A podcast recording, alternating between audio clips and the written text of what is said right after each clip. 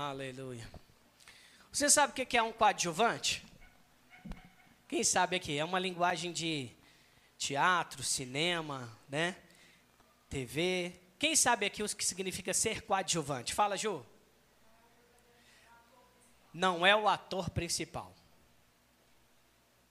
Às vezes a gente quer ser ator, quer depender do ator principal para que a gente se mova. Deus não está atrás de protagonistas. Deus quer levantar coadjuvantes. O que você tem é o que Deus quer. é o que você quer, é o que Deus, o que Deus quer, é o que você tem. Aleluia. Deus quer usar você, Deus quer fluir através de você. Só se permita que Ele vai fazer. Amém. Aleluia.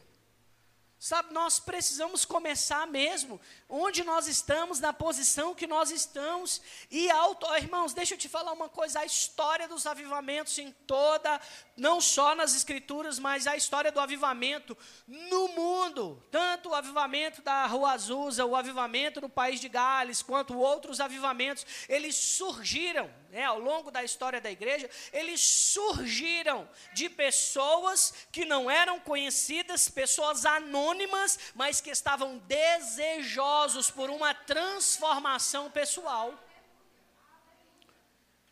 Sabe, deseja, queime, busque esse, esse, esse fogo de Deus para a sua vida. Porque é isso que vai fazer você crescer, é isso que vai fazer você é, re, não, você não retroceder por causa do pecado, é isso que vai fazer você se manter firme conosco, se manter firme nos dias difíceis, é o fogo do Espírito dentro de você. Então, vir ao culto e se mover apenas quando tem alguém cantando uma música que está te emocionando, não é o interesse de Deus. Né? Você já percebeu que tem músicas que nos movem mais do que outras? Não é assim? Tem algumas músicas que, se nós cantarmos aqui, pessoas vão se derramar no chão, chorar, vai sair daqui com a cara inchada de lágrimas, mas foi apenas por emoção. Foi na alma, não foi no espírito. Aleluia. E a gente tem que tomar cuidado com isso porque eu posso estar me emocionando e não estou sendo transformado. Não é assim? Aleluia. Então fica ligado. Fica ligado, pega tudo. Tá no mover, aproveita. Eu gosto de usar essa expressão. Você vai para o campo de futebol, é assim, né? Às vezes você está ali, por causa das pessoas que estão ao seu redor, ou você sofre ou você celebra. Não é assim? Às vezes o time lá tá num clássico, toma um gol, aí você vê o camarada chorando do lado, aí você chora por. por, por, por você é compaixão. é verdade, tomamos gol. Estava nem acompanhando. Ou então você celebra, grito, você estava mexendo no WhatsApp, aí fez gol, aí o cara gritou do seu lado, você, ei, não é assim, celebra. Deixa eu te falar, meu irmão, tá aqui. Você já veio para o culto. Você já está aqui. Então aproveita, extravasa, canta, pula, dança, celebra. Porque aqui é lugar para você fazer isso. Não é assim? Cada lugar vai ser propício para alguma coisa. Né? Vai para o campo, você vai torcer por um time, vai celebrar lá, ou vai ficar triste na vitória, na derrota. Se você vai numa palestra de coach, você está esperando mesmo palavras de afirmação. Você vem para o culto, que você está esperando? Então, se você vem para o culto com a intenção de adorar o Senhor, de celebrar, de cantar, faça. É só isso. Faça o que você se propôs quando você veio para cá. Amém? vai ficar melhor ainda. Você crê comigo? Oh, aleluia. Já somos mais de mil, amém? amém. Eu quero ir para o momento de dízimos e ofertas. Aleluia. Você celebra comigo? Pode, por favor, trazer para cá, Baiane? Aleluia. Abre a sua Bíblia comigo. Lá em. Bom, eu vou, eu vou para o texto que eu vou ler, que eu vou, que eu vou pregar hoje com vocês. Vai lá para João, capítulo 15. Por favor, meu amor. Ô, oh, mulher bonita, viu? É minha esposa, viu, gente? Para os visitantes, né? Essa mulher é um broto. Quem lembra dessa expressão aí? Só os anciões.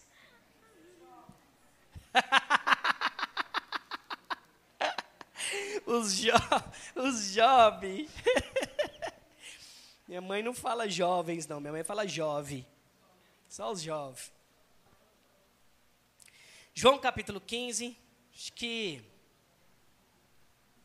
Deixa eu ver aqui. Aleluia. Versículo.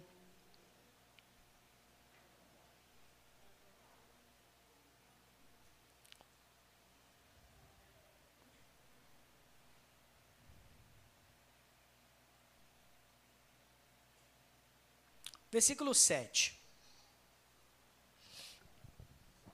Vou ler na versão NVT, mas é muito próxima da sua aí.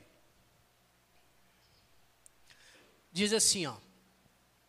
João capítulo 15, versículo 7. Mas se vocês permanecerem em mim, e minhas palavras permanecerem em vocês, pedirão o que quiserem, e isso lhes será concedido. Pode voltar, por favor? É, olha, a palavrinha se ali quer dizer condição. É uma condicional. É uma é uma condicional. Então ele está dizendo se permanecerem. Então quer dizer que tem gente que não permanece mesmo estando nele. É possível estar em Deus e não permanecer naquilo que ele disse. Sim ou não? É possível. Porque certamente quem não permanece nele não desfruta de tudo aquilo que ele tem. Porque ele está dizendo, ó, se permanecerem nas minhas palavras, ó, se permanecerem em mim, e minhas palavras permanecerem em vocês, pedirão o que quiserem, e isso lhes será concedido. A condição para receber o que você pedir é estar em Cristo e as palavras deles em você. Aleluia. Ele tem que estar em mim, eu tenho que estar nele e as palavras dele têm que estar em mim. Eu tenho que estar conectado nele, mas eu tenho que estar conectado em obediência à sua palavra. Ele diz: se vocês estiverem nessa condição, tudo que vocês pedirem lhes será concedido. Aleluia. Posso ouvir um amém? amém? Aleluia. Ou seja, dízimos e ofertas é a mesma coisa. Essa semana nós tivemos aí uma aula na quinta-feira, quinta-feira, algumas pessoas perderam. E o tema da, do nosso discipulado de quinta foi dízimos e ofertas. A gente aproveitou para sanar e quebrar alguns biscoitos. Né? É, por exemplo, me empresta um, um envelope desse, por favor, Baiano. Olha que interessante. O nosso envelope, ele não tem lugar para colocar nem nome, nem telefone, nem se é dizimista, nem seu endereço, nem nada seu. Mas ele tem aqui, né, uma mãozinha que é do tema, né, uma, a logo do tema desse ano, tem um texto bíblico, ó, Hebreus 2, vou ler para você. Estudo é para te explicar.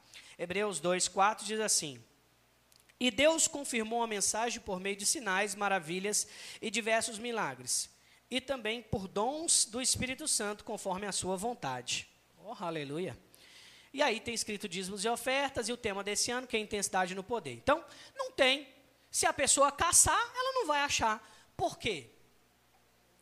Porque quando eu coloco aqui para você colocar o seu nome, o seu telefone, eu passo a justificar os dízimos pela lei. Porque eu quero comprovar a sua fidelidade, uma vez que Deus diz que a sua fidelidade agora não é comprovada quando você coloca o nome aqui, mas é por honra no seu coração.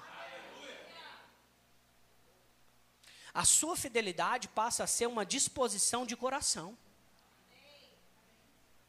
O dízimo não foi dado na lei, não foi estabelecido pela lei, lá em Moisés, lá com os sacerdotes, no templo. Não. Antes da lei, a Bíblia fala que Melquisedeque, ó, a Bíblia fala que Abraão venceu nove reis com trezentos homens. é louco, só pode ser Deus. Não, deixa eu te explicar isso. Ele venceu nove exércitos com trezentos homens. Favor de Deus sobre a vida de Abraão. Eu falei Abraão mesmo? Falei Abraão, foi? Sobre a vida de Abraão. E aí ele pegou os despojos de todos os reis, meu Deus do céu. Rapaz, era muita coisa. Pensa comigo, era prata, era ouro, era bicho, era escravo. Trouxe tudo. E a Bíblia fala que ele pegou a décima parte e entregou a Melquisedeque, sacerdote. Olha que coisa incrível. Aleluia. Melquisedeque trou trouxe pão e vinho para eles celebrarem. E ele foi lá numa atitude de honra, aquele homem que representava um sacerdote do Deus Altíssimo, e ele diz: Eu preciso honrar a Deus através dessa entrega. Separou tudo e deu. Ou seja, antes da lei. Mas depois, por necessidade, por organização, o dízimo veio para a lei. Moisés estabeleceu isso junto com o povo por causa do templo, para que os aqueles que cuidavam do templo não ficassem tendo que dividir o seu tempo entre o templo e servir ao Senhor 24 horas com o trabalho secular. Se eu posso usar essa expressão que era arar a terra, cuidar de animais. Eles ficavam exclusivamente para servir ao Senhor no templo. E aí Deus estabeleceu que alguns, aqueles que não trabalhavam no templo, eles iam prosperar, enriquecer, multiplicar e trariam a décima parte para honrar o Senhor no templo. Para manutenção, para o crescimento, para o desenvolvimento. Mas depois a Bíblia fala que a lei encerra-se em Cristo. Ele é o cumprimento da lei. Então, a partir de agora, na nova aliança, existem superiores promessas. Imagina você pega Deuteronômio 28 e vê aquelas promessas poderosas de que Deus tem para nós, e aí no Novo Testamento, o sangue de Jesus que sela a nova aliança, Deus fala, tem superiores promessas. Uh, meu Deus. E aí eu penso, superiores promessas baseada em quê? Como eu starto estas superiores promessas? Aleluia. Diga assim comigo. Estando em Cristo e as suas palavras em mim. Aleluia. Quando eu amo Jesus, é inevitável que eu o honre. Quando eu amo Jesus e a Sua palavra, é inevitável que eu tenha prazer em dar do que receber. Então, resumindo, irmãos, quando eu amo ao Senhor e eu entreguei a minha vida, eu entendi. Sou escravo de Deus, mas não vivo com Ele como escravo, mas como filho. E por ser filho, eu quero honrar o meu Pai. Isso é dízimos e ofertas. Eu já sou abençoado em todas as áreas. Efésios capítulo 1, versículo 3. Nós vamos cansar de dizer esse texto aqui. Você é abençoado em todas as áreas espirituais. Em Cristo Jesus, você é abençoado. Diga comigo assim: Eu sou, abençoado. E ninguém vai remover isso de você. Agora, qual é a condicional? Qual é o si dessa conversa? eu preciso ser fiel a palavra que Deus diz. Porque ele está falando, você tem que estar tá em mim, mas a minha palavra tem que estar tá em você. Ou seja, você tem que saber o que você faz por instrução das Escrituras. E a Bíblia diz que eu preciso honrar a Deus e ser fiel nos dízimos e nas ofertas. Eu starto o crescimento financeiro. É, é inevitável. Quando eu sou fiel ao Senhor, eu starto crescimento na área das minhas finanças. É o que Deus deseja. Ele quer te presentear com mais finanças bem estabelecidas. Para isso, Deus estabeleceu o dízimo para que você cresça. Amém? Vocês entenderam? Então, se você quiser um envelope como este, assim, para você participar desse momento, levanta a sua mão, os nossos diáconos vão levar até você. Pastor, mas eu não trouxe nenhum valor em espécie. Pronto, se você quiser, nós estamos na era da tecnologia, só vai melhorar. Então você pode fazer o seu Pix através do CNPJ. Pode facilitar para você. Você pode fazer o seu Pix do seu do, do que tem chegado, né? Tanto do seu dízimo quanto da sua oferta. Agora vamos fazer isso juntos? Se você puder, fica de pé no seu lugar. Todos, né, na verdade, não só quem pegou o envelope, mas todos que a gente faz isso juntos. Aleluia.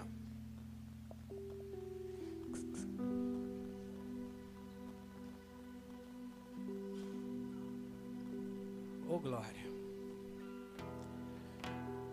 Tragam os dízimos e as ofertas. Eu pego o que é meu, agarro o que é meu, tudo que Cristo já me deu pela fé. Eu pego, pego, agarro e pego. Eu pego o que é meu, agarro o que é meu. Tudo que Cristo já me deu pela fé. Eu pego, pego, agarro e pego. Eu pego o que é meu, agarro o que é meu. Tudo que Cristo já me deu pela fé. Eu pego, pego, agarro e pego. Estenda suas mãos para cá, Pai. Obrigado por cada dizimista, por cada ofertante. Oro também, Pai, por aqueles que não puderam ofertar nem dizimar.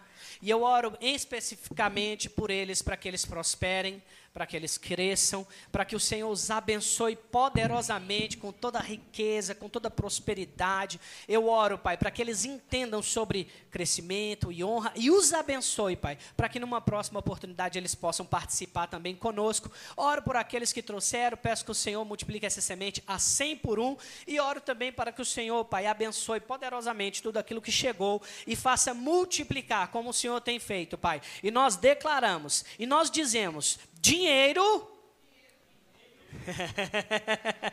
nós declaramos: dinheiro se multiplique. Se multiplique. Porque nós somos um bom celeiro. Em nome de Jesus. E a igreja diz: Amém. Obrigado. Deus é bom. Ô oh, glória. Obrigado, Sebastian.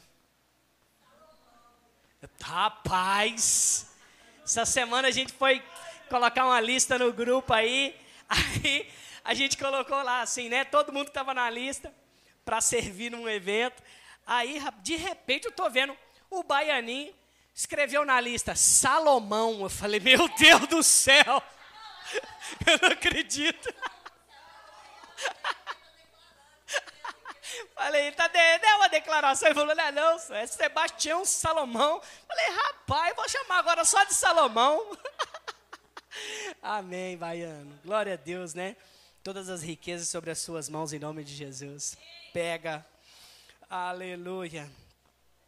E sabedoria para administrar também. Amém?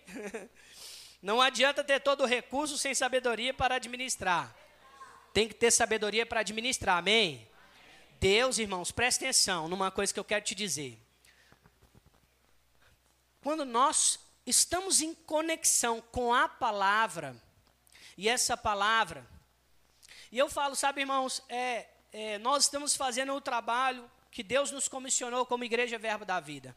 Mas nós sabemos que às vezes em alguns lugares nós temos uma, uma comida misturada, uma palavra um pouco misturada. e você tem a oportunidade de vir para o verbo e ouvir uma palavra boa, genuína, raiz. então, pega essa palavra, coloca no seu coração, pratica, e eu posso dizer sem dúvidas que você vai prosperar muito em todas as áreas, inclusive financeiramente. Deus tem isso para você, um bom pai quer que o filho cresça. Amém? Agora, eu oro para que você tenha sabedoria para administrar os recursos que Deus tem feito chegar. Para que você não se pega murmurando com o que chegou e o que saiu e dizendo: "Poxa vida, meu dinheiro não dá para nada". Aí na hora que você vai somar, chegou mais do que você ganha. E às vezes não deu para pagar tudo que você tem para pagar. E aí você não sabe onde que foi parar esse dinheiro. Isso não é o diabo que está roubando, não. É má administração. Amém? Aleluia. Vai lá, faz sua planilha, faz, organiza tudo direitinho que você vai ver que vai chegar muito mais. Amém? Aleluia. Então vamos lá, abra sua Bíblia comigo lá em João capítulo 15. E aí você pode ficar conectado nesse capítulo, nós não vamos sair muito daí. Então, sua Bíblia pode ficar aberta, né? O, o seu smartphone esteja com ele somente para é, anotar, né? Evita rede social, evita o WhatsApp, para que você, para que o diabo, para que, para que o diabo não roube a palavra, a semente que cai no seu coração. Amém? João capítulo 15, versículo 1. Vamos ler primeiro do 1 ao 5. E como orar nunca é demais, quero orar por esse tempo. Curva sua cabeça, se possível, Pai. Obrigado em nome de Jesus. Faça a sua oração aí também, falando para você receber. Pai, obrigado em nome de Jesus. Nós desejamos a tua palavra, teu genuíno leite queremos crescer, estamos em fase de rompimento com o leite, passando para a fase de alimento sólido, e por isso nós precisamos de sabedoria para discernir aquilo que o Senhor tem falado conosco. Sabemos que cada coração, essa semente, ela vai chegar com uma especificidade no coração. Pai, obrigado por esse tempo. Traga ao meu coração, Pai, espírito de sabedoria, de revelação e de conhecimento, sabedoria para discernir aquilo que falar, sabedoria para fluir com os dons do Espírito Santo, e eu me submeto ao ministério do Espírito Santo para falar aquilo que convém a Deus e à palavra e não a mim mesmo. Em nome de Jesus. Amém. Aleluia. João, capítulo 15, versículo 1, diz assim: Eu sou a videira verdadeira e meu pai é o lavrador. Todo ramo que estando em mim e não dá fruto, ele corta. Todo ramo que dá fruto, ele poda, para que produza ainda mais. Vocês já foram limpos pela mensagem que eu lhes dei. Permaneçam em mim, e eu permanecerei em vocês. Pois assim como um ramo não pode produzir frutos se não estiver na videira, vocês também não poderão produzir frutos a menos que permaneçam em mim. Sim, eu sou a videira, vocês são os ramos. Quem permanece em mim e eu nele produz muito fruto. Pois sem mim vocês não podem fazer coisa alguma. Aleluia. Sabe que Deus deseja, irmãos, que nós permaneça, permaneçamos nele. Ele enviou Jesus para que nós pudéssemos ser a semelhança de Cristo. Nós temos uma representação ética e moral em Cristo. Quando nós olhamos para Jesus, mais do que mover, mais do que cura, nós vemos um Jesus que tinha a sua moral, a sua conduta cotidiana completamente transformada. Era um homem exemplar. Sabe que eu vejo que o avivamento ele começa com a transformação dos crentes na sociedade. Posso ouvir um amém? amém? Aleluia. Sabe aquele crente que não dá mau testemunho e paga as suas contas? Porque tem muito crente que não paga.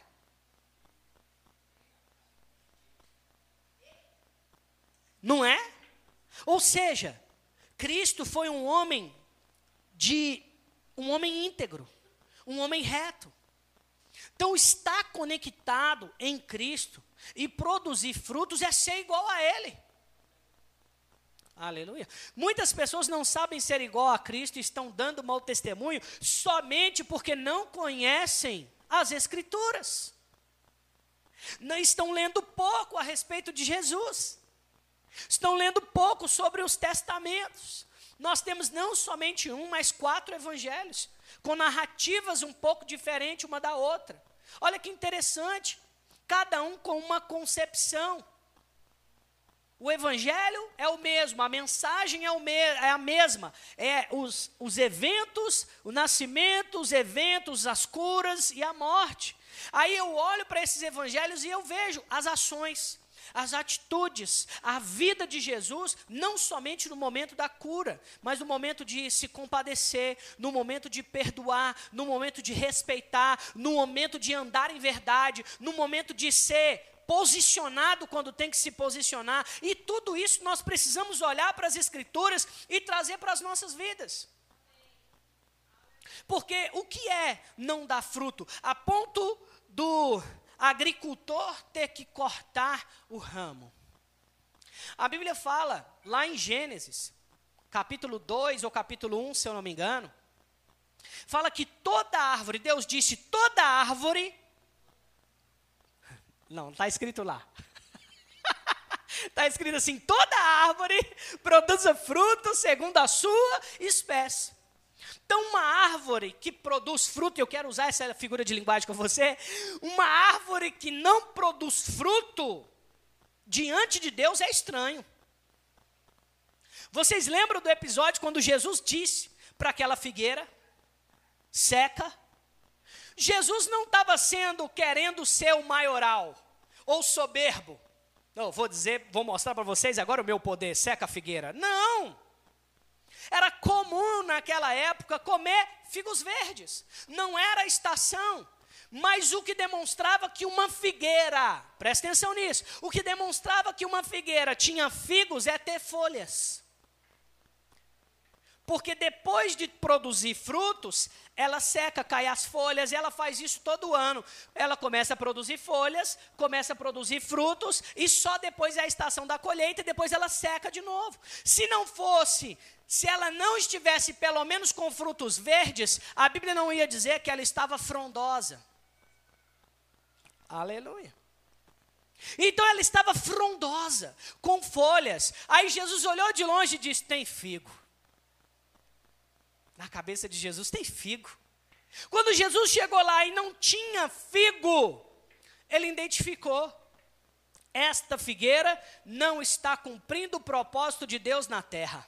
Uh, meu Deus. Se Jesus identificou na figueira, quanto mais nas nossas vidas. Ele diz: não está produzindo fruto, seca desde as raízes. Mas não foi porque, ah, Jesus é mau. Para quê? Qual, qual o fundamento daquela árvore estar tá ali, se não é para alimentar alguém? Oh, aleluia. Qual é o propósito nós estarmos aqui, se não for para cumprir o propósito de Deus? De andar como Jesus, de produzirmos algo, de sermos santos, honestos, justos, alegres, produzindo fruto. Qual é o motivo? Ser uma um mau exemplo?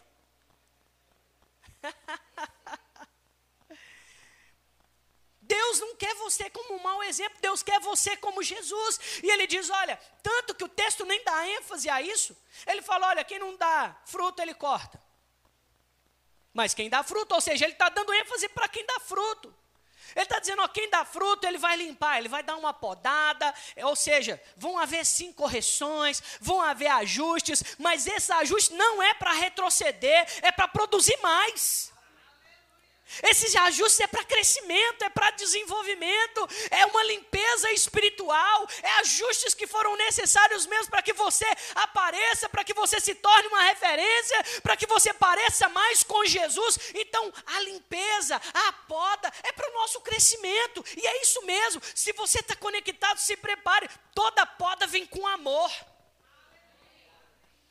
Porque veja, eu gosto de plantar. Eu sempre dou esse exemplo porque eu quero dar um exemplo. Posso dar exemplo de outra pessoa, eu vou dar o meu.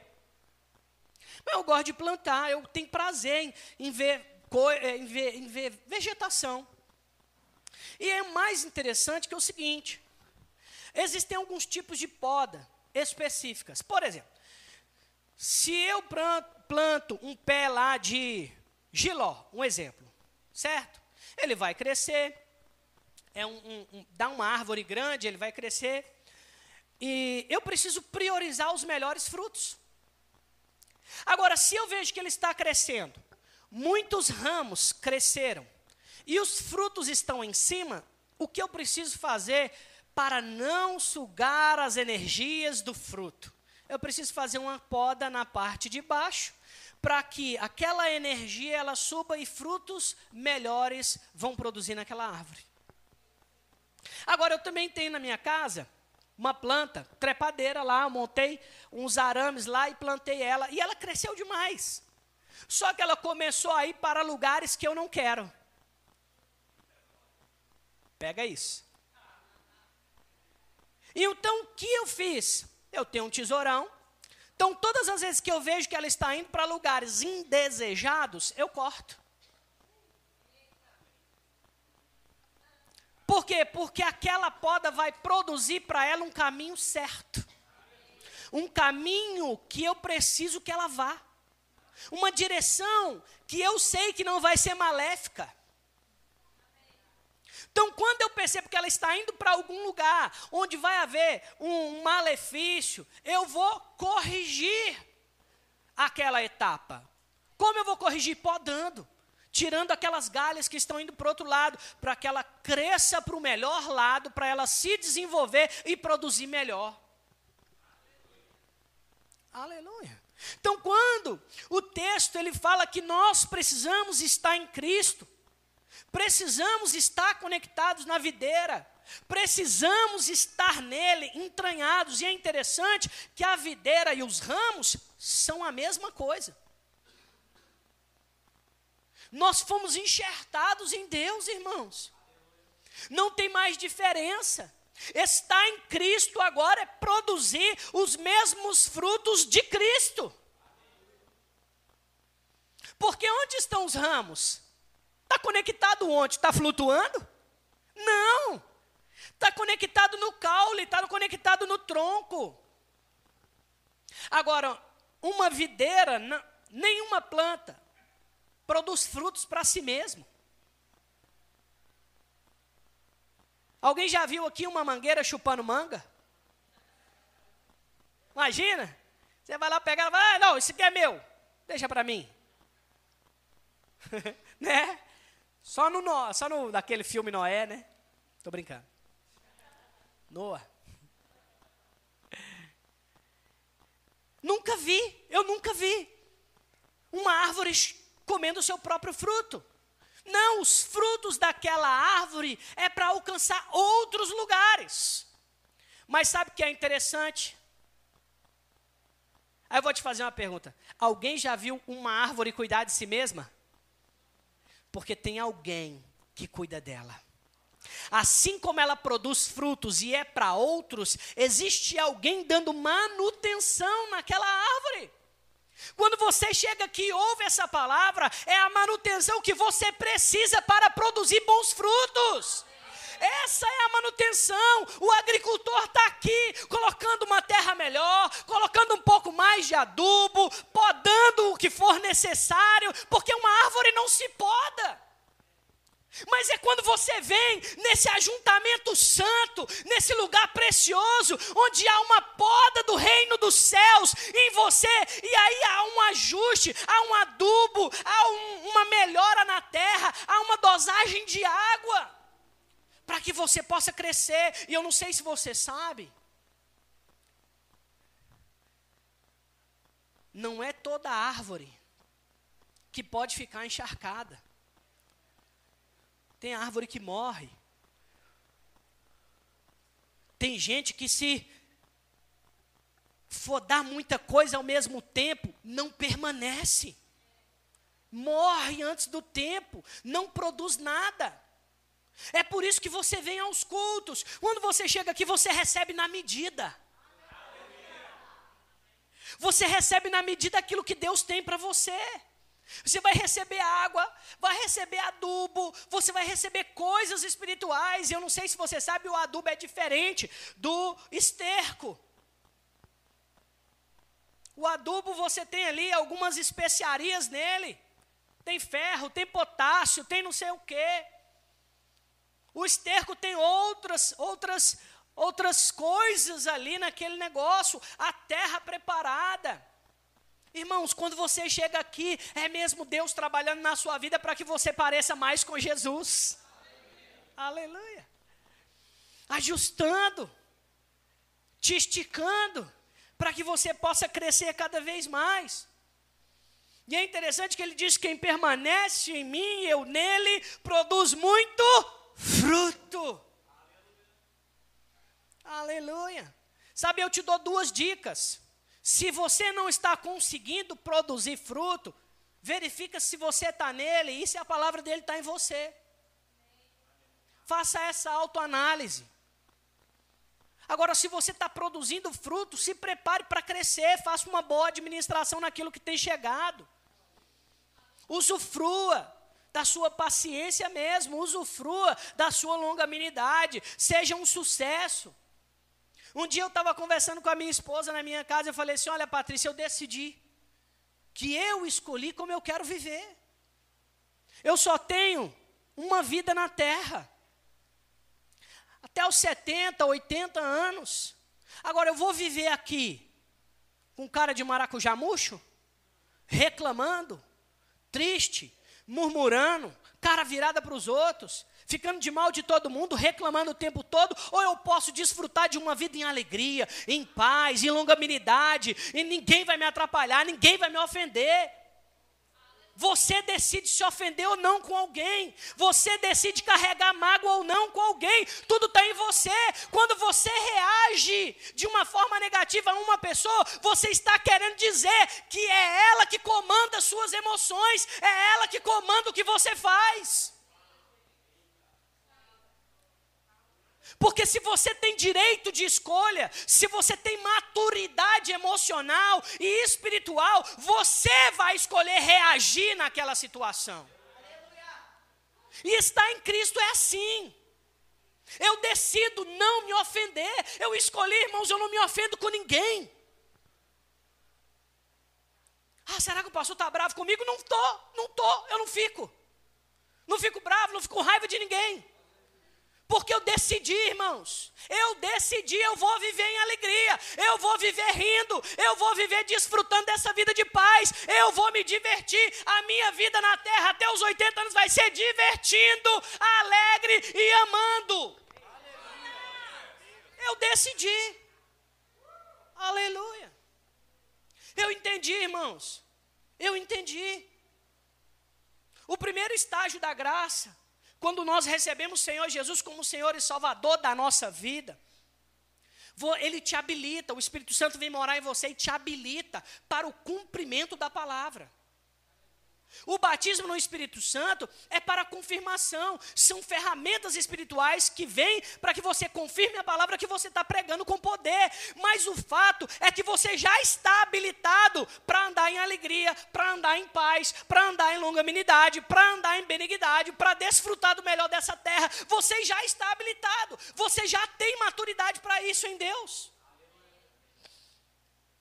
Só que é uma decisão. Sabe, irmãos, nós precisamos produzir pessoas melhores para a sociedade, porque uma igreja que está plantada num lugar e ela não produz a transformação ao seu redor, é porque lá não está tendo palavra. Aleluia. Sabe, irmãos, eu quero mesmo que nós sejamos aqueles que vamos começar a transformar essa sociedade do vetor norte, essa cidade, é, é, onde nós estivermos por meio dessa transformação moral, dessa transformação ética. Não é só o tanto que eu oro em línguas, não é o que eu ressuscitei alguém, não é porque alguém saiu andando no meu culto, mas é porque o povo do Verbo da Vida paga as suas contas, o povo do Verbo da Vida respeita as pessoas, o povo do Verbo da Vida é generoso generoso, abençoa lá na rua. Esse povo é diferente onde ele vai, porque nós entendemos que o princípio da palavra é ser igual a Jesus.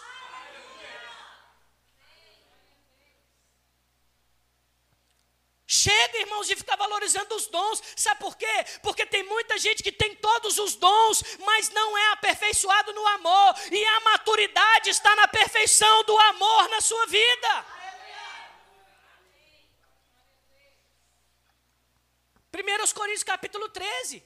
Ainda que eu fale, ainda que eu tenha o dom de falar todas as línguas, se eu não tiver amor, vou usar uma expressão, não fede nem cheira. Ainda que eu seja o maior profeta de todos, revelo todos os CPFs, não tem amor, não fede nem cheira. Amém, amém. Aleluia. Aleluia. Eu posso ser o melhor, eu posso falar, eu posso ter a maior fé. Irmãos, o amor é o maior dom. Andar em amor, amar uns aos outros, andar igual a Jesus, respeitar, ser humilde, ser fiel, ser obediente em todos os lugares. Alguém me ofendeu, eu não me ofendo. Decidi, não me ofendo. Está tudo certo. Não vou mais ter que atravessar a rua por causa de alguém. Não vou fazer isso mais. Porque eu entendi. Eu sou cristão. Pelo contrário, eu vou mudar de lado. Se a pessoa atravessou, eu vou atravessar. Se ela mudou, eu vou de novo. Até chegar. Na hora que chegar perto, eu falo, rapaz, está com raiva de mim? Me perdoa. Eu fiz alguma coisa com você? Não fez, não, foi eu que fiz. Rapaz, então libera perdão aí, vamos andar junto? Uh, Maturidade, irmãos, maturidade é andar no espírito e andar no amor.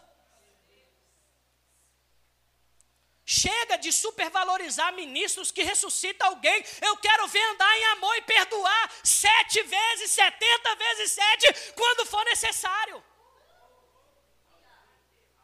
Isso é ser cristão. Sabe, irmãos, eu quero homens e mulheres mais parecidos com Jesus.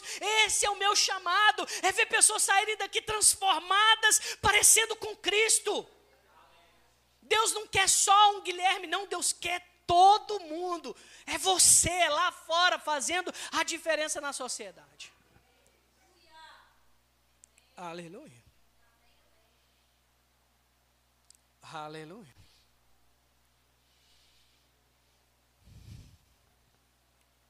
A Bíblia fala em João, capítulo 8, versículo 31, diz assim: Jesus disse aos judeus que creram nele: Vocês são verdadeiramente meus discípulos se permanecerem fiéis aos meus ensinamentos. Fiéis aos meus ensinamentos. Ele fala: Olha, vocês são verdadeiramente meus discípulos se permanecerem permanecerem fiéis nos meus ensinamentos. Aleluia, tem que permanecer fiel, irmãos. Aleluia. Existe uma condição. Estar em Cristo é obedecer e permanecer sua, na Sua palavra e nos seus princípios. E quais são esses princípios? Obediência, fidelidade e santidade. Aleluia. Quais são esses princípios? Obediência, fidelidade e santidade. Aleluia. Aí eu pergunto para você: você quer esses princípios se manifestando somente na igreja? Sim ou não? Não. Tem que acontecer na igreja com o povo, sim. Mas Deus quer revelar esse amor lá fora. Deus quer revelar a sua transformação lá fora. Aleluia. A Bíblia diz em Mateus capítulo 5, não precisa abrir, 48, portanto, sejam perfeitos, como perfeito é o seu Pai celestial. Vou dar mais um texto para você anotar, 2 Pedro capítulo 1, versículo 4, diz assim: "E por causa da sua glória e excelência, ele nos deu grandes e preciosas promessas. São elas que permitem a vocês participar da natureza divina e escapar da corrupção do mundo causada pelos desejos humanos. Aleluia. Aleluia. É possível, irmãos, participar da natureza divina. Amém. É possível parecer com Deus cada vez mais. Nós já fomos habilitados para isso, é só colocar em prática. Volta lá para João capítulo 15, versículo 6.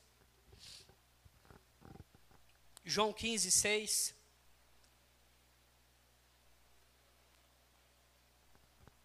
Aleluia. Diz assim: Quem não permanecer em mim é jogado fora, como um ramo. Todos acharam?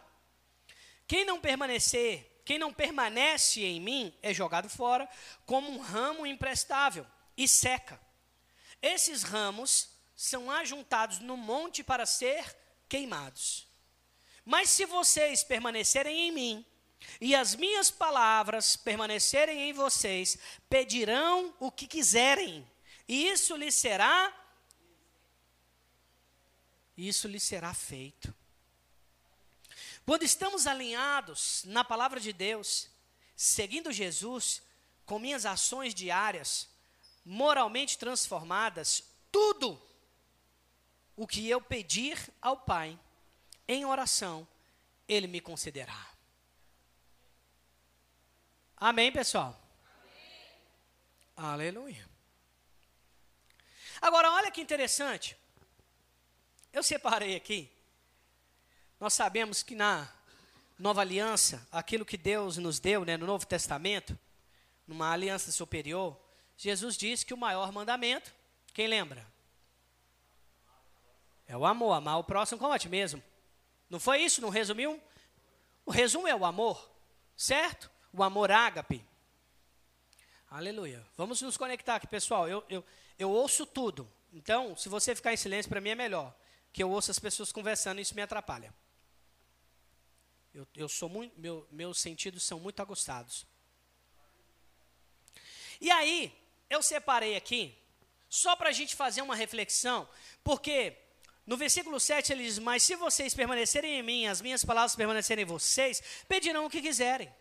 Agora, eu fiz questão de separar aqui os dez mandamentos, para a gente ver, só para a gente lembrar o que esses textos falam.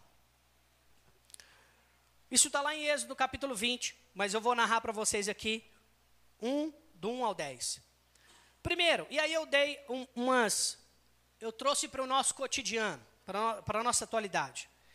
Não terás outro de, outros deuses além de mim, é o primeiro mandamento. Não terás outros deuses além de mim, que eu, que eu separei para vocês. Eu coloquei aqui entre parênteses, o seguinte: não permita que o dinheiro te domine a ponto de trabalhar para ele e não para Deus. Porque às vezes a gente acha assim, né? A gente acha que mudou. Ah, eu amo, eu, eu tenho que amar a Deus sobre todas as coisas, o meu próximo como a mim mesmo. Mas espera aí. Esse, esse versículo, esse, esse mandamento, ele fala: olha, não terás outros deuses. A gente acha que é só uma imagem de escultura. A gente acha que é isso. Na cabeça das pessoas é isso. Mas na verdade, Jesus ele faz comparação. O único Deus que Jesus faz uma comparação é o dinheiro. Nada mais. Ou seja, se eu estou fazendo algo que está roubando a presença de Deus na minha vida por causa do dinheiro, está errado. Eu preciso rever e fazer uma reflexão na minha vida. Dois, Não farás para ti nenhum ídolo. Agora, o que pode ser um ídolo na minha vida? Que nada na sua vida seja maior ou mais importante do que o Senhor. Seu bem, sua visita, seus pais, suas mães. Deixa eu dizer uma coisa para vocês: nada pode ser mais importante do que Deus na sua vida. Agora, como é que isso se aplica na prática? Você está deixando de congregar por quê?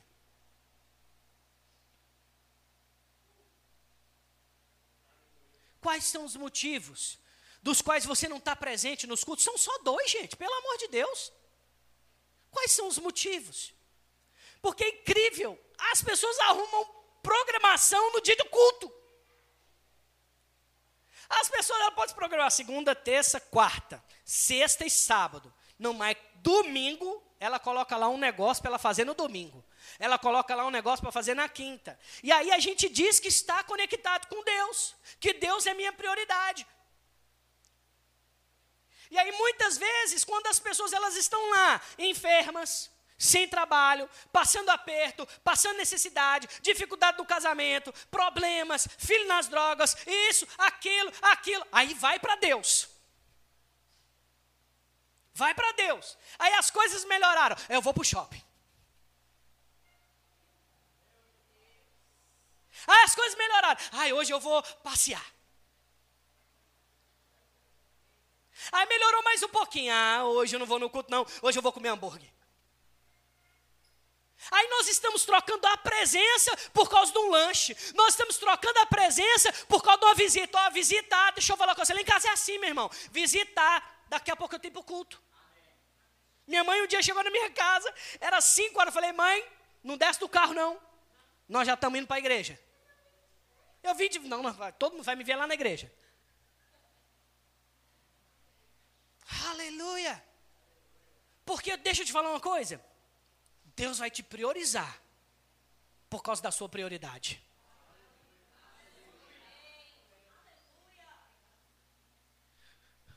Aleluia. Deus quer me priorizar.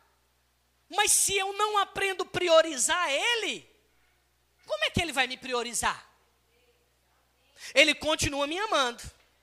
Eu tenho a salvação, Ele já entregou o seu filho por mim, mas existem coisas que você precisa fazer e que ele não vai mudar isso. Não vai mudar. Vou para o cinema no dia do culto. Aleluia. Vai chegar lá, vai estar tá apagado o telão. Aleluia. Então, cuidado. Cuidado, que está te distraindo. Não fica distraído.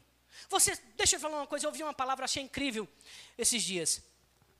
O diabo nem precisa tirar você da igreja, ele só precisa te distrair. Ele não precisa tirar você da igreja, mas se você estiver distraído, você não recebe a palavra e não avança. Fica 40 anos no deserto, sem ir nem para um lado nem para o outro. Três. Não tomarás em vão o nome do Senhor teu Deus pois o Senhor não deixará impune quem tomar o seu nome em vão.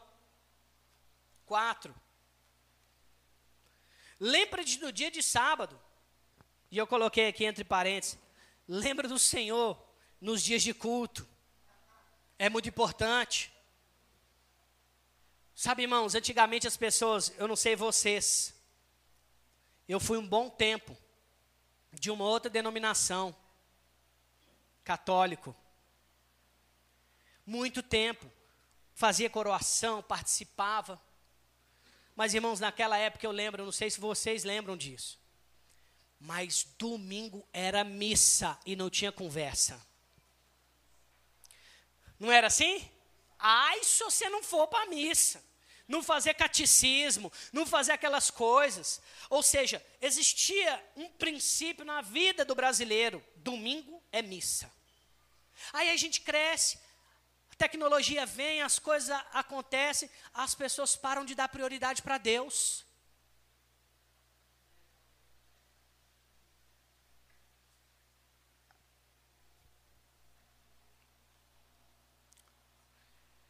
5. Honra teu pai e tua mãe, a fim de que tenhas vida longa na terra e que o Senhor teu Deus te dá. 6. Não matarás. 7. Não adulterarás. 8. Não furtarás. 9. Não darás falso testemunho. Não mente, não fala mentira dos outros. Não fala mal dos outros. Não faz fofoca. Não cobiçarás a casa do teu próximo. Não cobiçarás a mulher do teu próximo, nem servos e servas, nem seu boi ou jumento, nem coisa alguma que lhe pertença. A gente chama isso hoje de inveja, né? Não é assim? Para, irmãos. Algumas pessoas já me perguntaram assim, pastor, inveja pega na gente? Só se você acreditar. Em mim não pega nada. Pega nada. Pode olhar, a gente traz para perto. Por que, que eu li esses, esses mandamentos para você aqui? Porque, às vezes, a gente fala assim: temos que parecer como Jesus. E não temos uma ideia do que nós temos que abrir mão. Entendeu? Então, para não ficar subjetivo, para você ter uma imagem, para você ter uma palavra, para você lembrar o que você não deve fazer. Você não deve fazer essas coisas. É isso que é andar em obediência a Cristo. É isso que é ser parecido com Jesus. É negar todas as coisas que não fazem parte da moral cristã, da ética cristã, de uma vida cristã. Nenhum contrato é tão importante que eu tenha que negar o meu Jesus. No contrato. Na vida. Amém. Aleluia. Aleluia. Aleluia.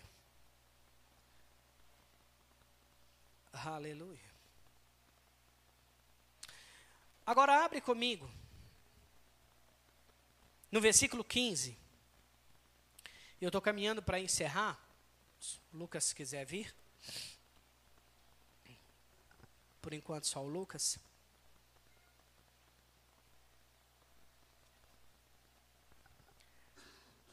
Aleluia.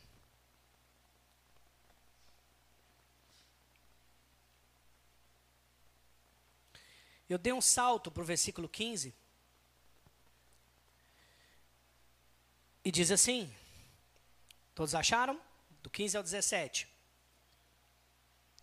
Ele diz: Já não os chamo de escravos, pois o Senhor não faz confidências aos seus escravos. Agora vocês são meus amigos, pois eu lhes disse tudo que o Pai me disse. Vocês não me escolheram, eu os escolhi. Eu os chamei para irem e produzirem frutos duradouros, para que o Pai lhes dê tudo o que pedirem em meu nome. Este é o meu mandamento: amem uns aos outros.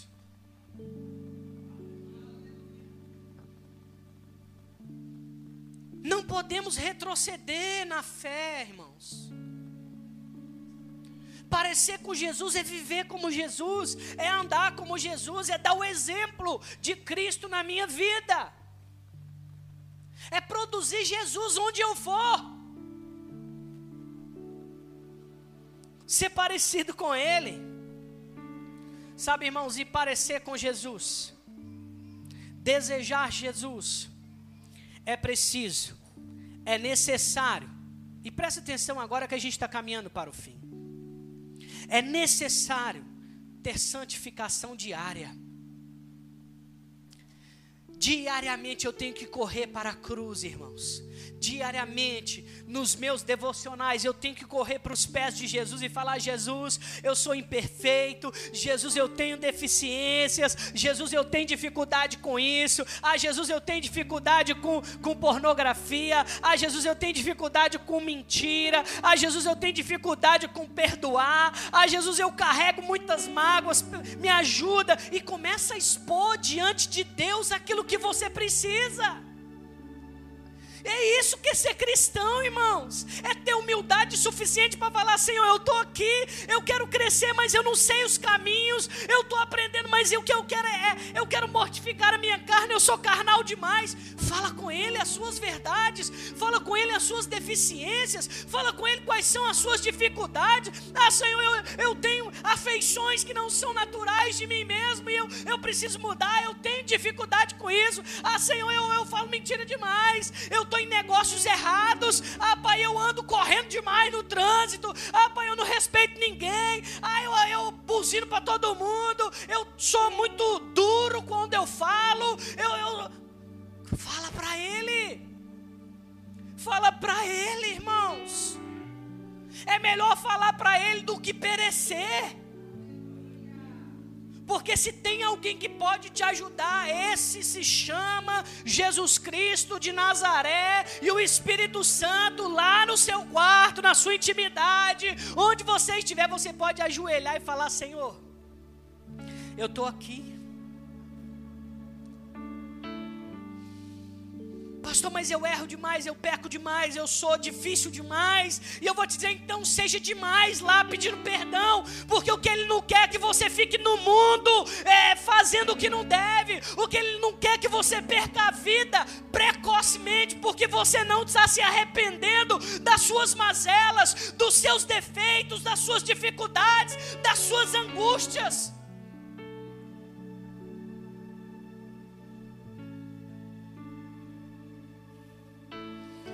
Santificação diária, irmãos.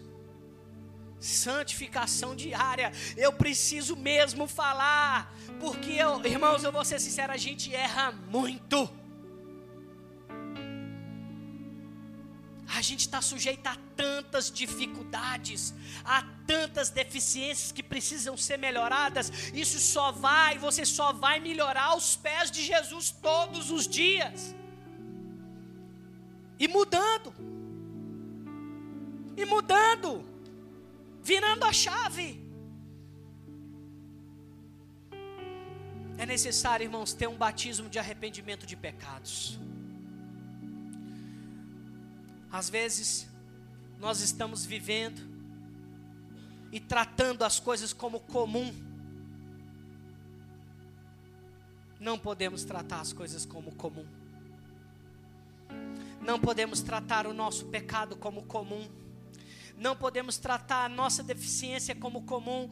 Se é pecado, não provém de Deus, eu preciso me arrepender. E se for necessário arrepender todos os dias, arrependa todos os dias. Se for necessário falar com Ele todos os dias, todos os dias fale sobre isso com Deus. É necessário haver quebrantamento.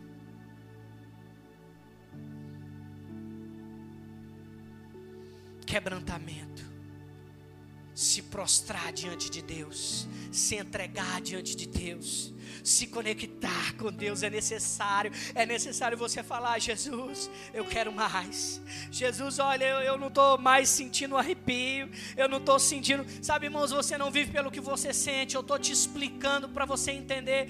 Ah, Senhor, eu não estou sentindo a tua presença. Então, meu irmão, é necessário você quebrantar aos pés do Senhor e chorar quantas vezes for necessária, arrepender quantas vezes for necessária, buscar quantas vezes for necessária e, e falar: Pai, quebra meu coração, meu coração pecador, meu coração duro, meu coração que não se arrependeu, meu coração que ainda está é, preso em tantas coisas. É necessário ter quebrantamento, quebrantamento diante do Espírito Santo, irmãos. Eu não estou falando que todo mundo tem que chorar, correr, dançar, orar em línguas, mas começa aí. Começa aí. Começa aí. Começa você mesmo falar: Ah, Jesus, eu quero mais. Eu não quero só essa nessa atmosfera, não, eu quero mais. Deus quer a sua separação do mundo. Para de achar que, que, que para de ser conivente com o mundo. Para de ser conivente com a moda. Para de ser conivente com as roupas do mundo. Para de ser conivente com as palavras que as pessoas falam no mundo. Para de ser conivente com as músicas no mundo, irmãos, que eu posso falar. Desculpa a palavra, mas eu vou falar aqui porque é só, só que significa que não tem graça. Mas é, hoje em dia as músicas do mundo são uma desgraça. E tem gente que ainda traz isso para a sua vida. Uma, músicas pornográficas. Músicas insinuantes. Músicas promíscuas músicas que falam de depressão, músicas que falam de traição, irmãos. Isso deveria ser como um estrume nos seus ouvidos, músicas que falam de traições, irmãos. Mais conhecida como sertanejo universitário. Pelo amor de Deus, que conivência que é essa? Que a igreja do Senhor Jesus está nos últimos dias crentes que são mais amigos do mundo do que amigos de Deus.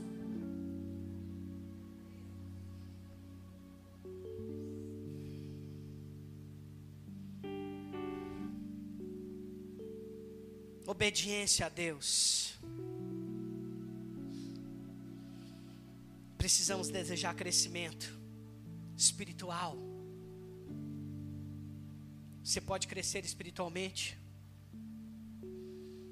qual o nível da sua espiritualidade? Você pode crescer mais. Entrega tudo nas mãos do Senhor. Porque na verdade nada é seu, tudo é dele. Precisamos ter mais renúncia. Você está disposto a renunciar o que para Ele te abençoar?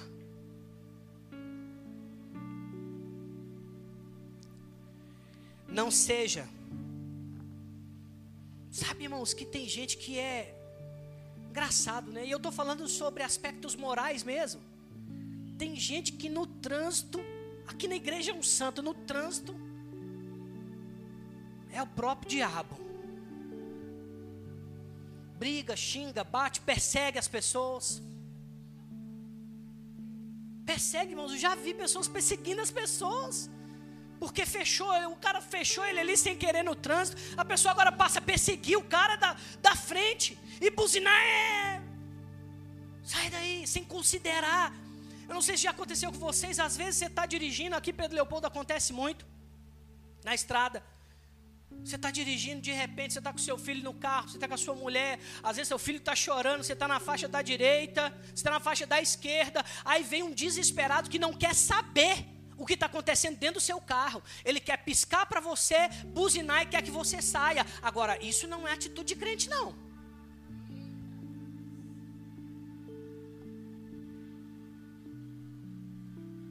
Pessoas que ficam excedendo o limite de velocidade o tempo todo, o tempo todo. Se a lei está lá, meu irmão, deixa eu te falar, quando você passa, você está fora da lei, você abre uma lacuna para o diabo parar seu carro num acapotamento. Você que decide. Ah, mas eu estou com pressa, saia mais cedo. Isso se chama organização. Se você não tem organização, você não vai conseguir fazer nada. Nada do que você está tentando fazer vai dar certo. Porque começa na organização. Para com isso, de querer resolver as pessoas na, na, na velocidade.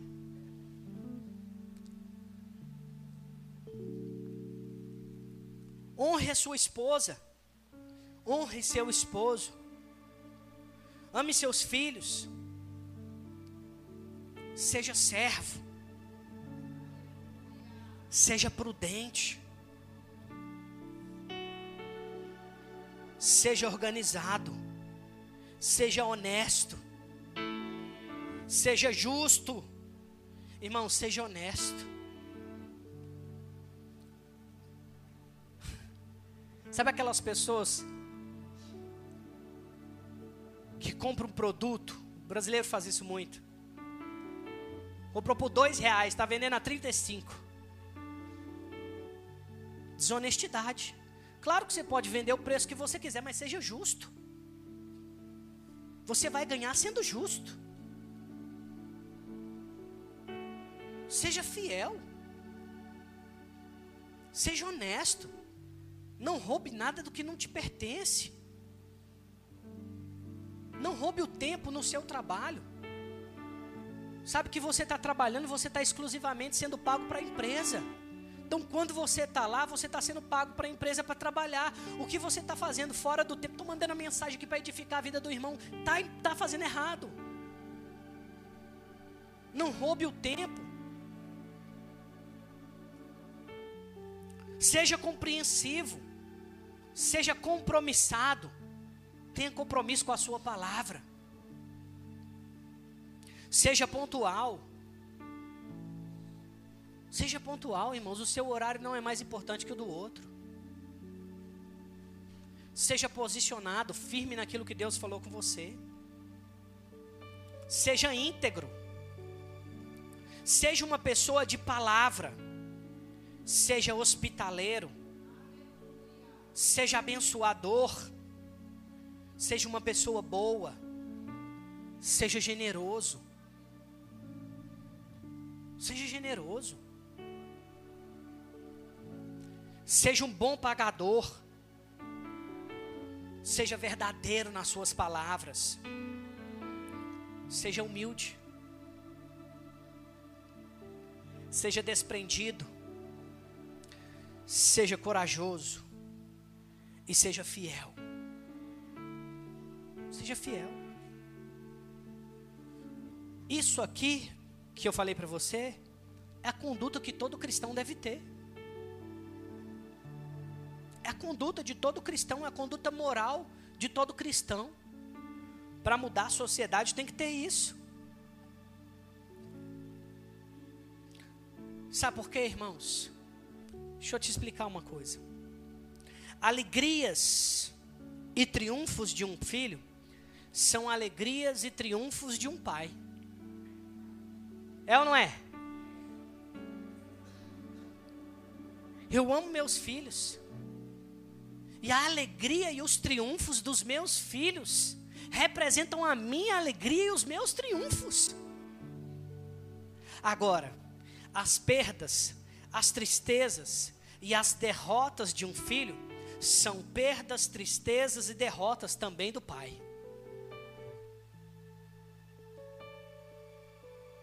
E nós sabemos que nosso Pai Celestial, que nos vê, ele não deseja ver a nossa derrota, a nossa queda, a nossa tristeza, mas Ele deseja ver o seu avanço e o seu triunfo.